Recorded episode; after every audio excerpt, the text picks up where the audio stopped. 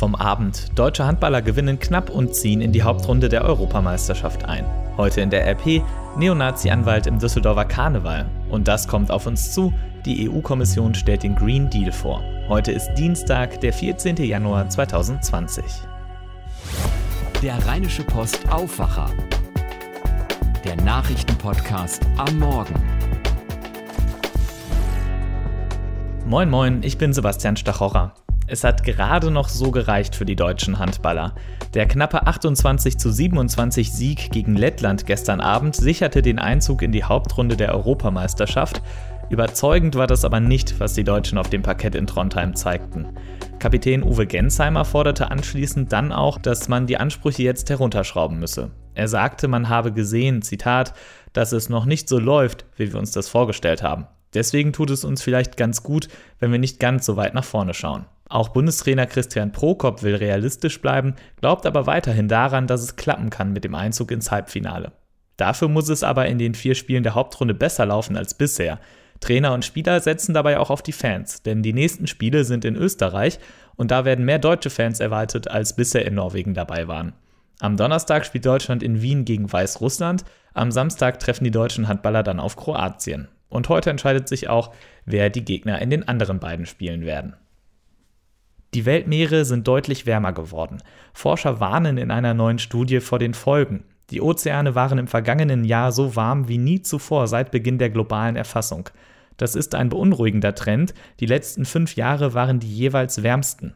Die Wassertemperatur ist wichtig, um die globale Erderwärmung zu verstehen. Seit 1970 seien mehr als 90 Prozent der Erderwärmung in die Ozeane geflossen, erläutern die Forscher. Sie warnen nun, wenn die Meere wärmer werden, gibt es mehr Wetterextreme wie Wirbelstürme und heftige Niederschläge. Auch die Waldbrände in Australien, Kalifornien und im Amazonas hingen mit den Veränderungen zusammen. Außerdem beeinträchtigt die hohe Wassertemperatur das Leben im Meer. Es komme zu Sauerstoffarmut mit Schäden für Fische und andere Lebewesen. Und je wärmer das Meer wird, desto mehr dehnt sich das Wasser aus. Der Meeresspiegel steigt. Die Forscher haben die Meerestemperatur in zwei Kilometer Tiefe gemessen. Dort war das Wasser im letzten Jahr etwa 0,075 Grad wärmer als im Durchschnitt von 1981 bis 2010. Das klingt wenig, aber Ozeane reagieren nur langsam. Die Energie, die der Mensch über den Klimawandel in den vergangenen 25 Jahren ins Meer gesteckt hat, entspreche 3,6 Milliarden Mal der Explosion der Atombombe in Hiroshima, sagte Cheng Ling vom Institut für atmosphärische Physik an Chinas Akademie der Wissenschaften. Insgesamt haben 14 Forscher aus elf Instituten in China und den USA an der Studie mitgeschrieben. Nicht nur das Klima ist in der Krise, auch die Royals in Großbritannien hat es erwischt. Gestern gab es eine Krisensitzung. Die Queen, Königin Elizabeth II., hat Prince Harry und Herzogin Meghan nun wohl ihren Segen gegeben für deren neue Pläne. Vor einigen Tagen hatten die beiden überraschend angekündigt, viele royale Verpflichtungen aufzugeben und abwechselnd in Großbritannien und Kanada zu leben. Die Krisensitzung gestern auf dem Landsitz der Queen in Sandringham seien sehr konstruktiv gewesen, teilte die Queen mit. Silvia Cositlo von der dpa berichtet aus London. Silvia, wie sind diese Signale der Queen zu werten? Ist man sich jetzt einig oder welche Fragen sind noch offen? Also die Stellungnahme der Queen wird hier in Großbritannien schon als überraschend gewertet, als sehr milde und verständnisvoll. Die Queen spricht in der Stellungnahme auch immer wieder von ihrer Familie und ihrem Enkel. Normalerweise benutzt sie in solchen Schreiben die offiziellen Titel. Im Prinzip hat sie Harry und seiner kleinen Familie damit ihren Segen für deren Pläne gegeben. Aber alle Punkte sind damit noch längst nicht geklärt. Vor allem finanzielle Fragen müssen noch gelöst werden oder auch die Frage, ob sie eigentlich ihre offiziellen offiziellen Titel Herzog und Herzogin von Sussex behalten dürfen. Danke für die Infos, Silvia Cositlo. Nun zu dem, was ihr heute in der RP liest. In knapp sechs Wochen ist Rosenmontag. Eigentlich eine bunte Zeit. Karneval, das steht für Freude, Vielfalt, Offenheit, gemeinsames und friedliches Feiern. Dieser Eindruck wird jetzt aber getrübt durch eine Diskussion in Düsseldorf. Dort steht der Karnevalsverein Narrenkollegium heftig in der Kritik. Der Grund, eines seiner Mitglieder ist ein Anwalt von Neonazis. Das lest ihr heute bei uns auf der Titelseite der Zeitung. Henning Bulka aus dem Aufwacherteam der RP. Um wen geht es bei der ganzen Aufregung? Ja, es geht um Björn Clemens, 52 Jahre Jurist aus Düsseldorf. Er vertritt als sogenannter Szeneanwalt Neonazis. Damit aber nicht genug. Clemens ist außerdem Vorstandsmitglied der Gesellschaft für Publizistik. Die schätzt der Verfassungsschutz als rechtsextremistisch ein. Außerdem war Clemens mal Bundesvize der Partei Die Republikaner. Und der ist nun also Mitglied eines Düsseldorfer Karnevalsvereins. Daran gibt es heftige Kritik. Wie fällt die aus?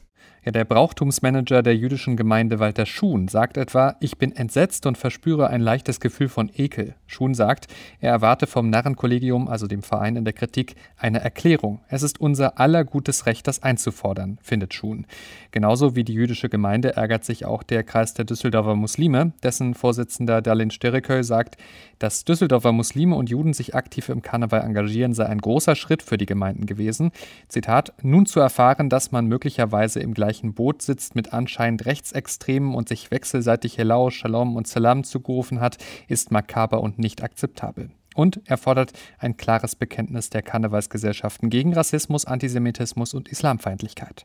Kritik kommt ja auch aus der Politik, unter anderem von NRW-Integrationsstaatssekretärin Serap Güler. Was sagt denn der Verein selbst zu all dem? Also das Narrenkollegium hatte Clemens 2017 aufgenommen. Von dort heißt es, man habe über seine Verbindungen zur rechtsextremen Szene diskutiert und sich schließlich bei zwei Enthaltungen für die Aufnahme des Anwalts entschieden. Das sagte Vereinspräsident Dennis Phobis, 25 Jahre. Zitat, die Politik ist bei uns im Karneval außen vor. Er achte darauf, dass sich Clemens an die Regeln halte. Clemens selbst hat sich ja auch unserer Redaktion gegenüber geäußert. Was sagt er? Ja, der verteidigt sich, Zitat, ich weise alle Behauptungen als haltlos zurück. Das gelte auch in Bezug auf die Gesellschaft für Publizistik. Die Einschätzung des Verfassungsschutzes, dass die Gesellschaft rechtsextremistisch sei, die halte er für ungerechtfertigt, sagt Clemens. Danke dir, Henning. Wer Björn Clemens ist, welche Stationen er in seinem Leben gemacht hat und wie unser Autor den Streit bewertet, das lest ihr heute in der gedruckten RP und auf RP Online. Außerdem Heute stellt Microsoft den Support für Windows 7 ein. Mittlerweile ist das Betriebssystem mehr als 10 Jahre alt, ist aber immer noch sehr beliebt. Fast jeder dritte PC-Anwender nutzt Windows 7 noch. Ab heute gibt es dafür aber keine Sicherheitsupdates mehr. Was Nutzer darüber wissen müssen, lest ihr heute in der Wirtschaft. Und diese Themen werden heute wichtig. Hamburg nimmt Abschied von Schauspieler Jan Fedder. Der war am 30. Dezember 2019 verstorben. Heute ist um 14 Uhr eine Trauerfeier im Hamburger Michel. Es werden Familie, Freunde und Fans erwartet, sowie einige Prominente, darunter seine Kollegen aus den TV-Serien Großstadtrevier und Neues aus Büttenwader sowie aus dem Film Das Boot. Der NDR überträgt die Trauerfeier. Die EU-Kommission stellt heute Nachmittag ein großes Klimainvestitionsprogramm vor. Mit dem sogenannten Green Deal soll die Wirtschaft und Energieversorgung in Europa klimafreundlicher werden. In den nächsten zehn Jahren sollen dafür eine Billion Euro, also 1000 Milliarden Euro aus EU-Haushalt, staatlichen und privaten Geldern locker gemacht werden. Wie genau das klappen soll, erklärt die Kommission heute in Straßburg. Das Bundesverfassungsgericht in Karlsruhe verhandelt über die Überwachungsbefugnisse des Bundesnachrichtendienstes im Ausland. Seit 2017 sind diese gesetzlich geregelt. Die Kläger sind unter anderem die Organisation Reporter ohne Grenzen. Sie meinen, das Gesetz ermögliche eine anlasslose Massenüberwachung und fordern eine engere Kontrolle der Überwachungsbefugnisse des BND im Ausland. Eine Entscheidung wird erst in einigen Monaten erwartet. Der Bundesgerichtshof entscheidet heute über Online-Bewertungen für Fitnessstudios.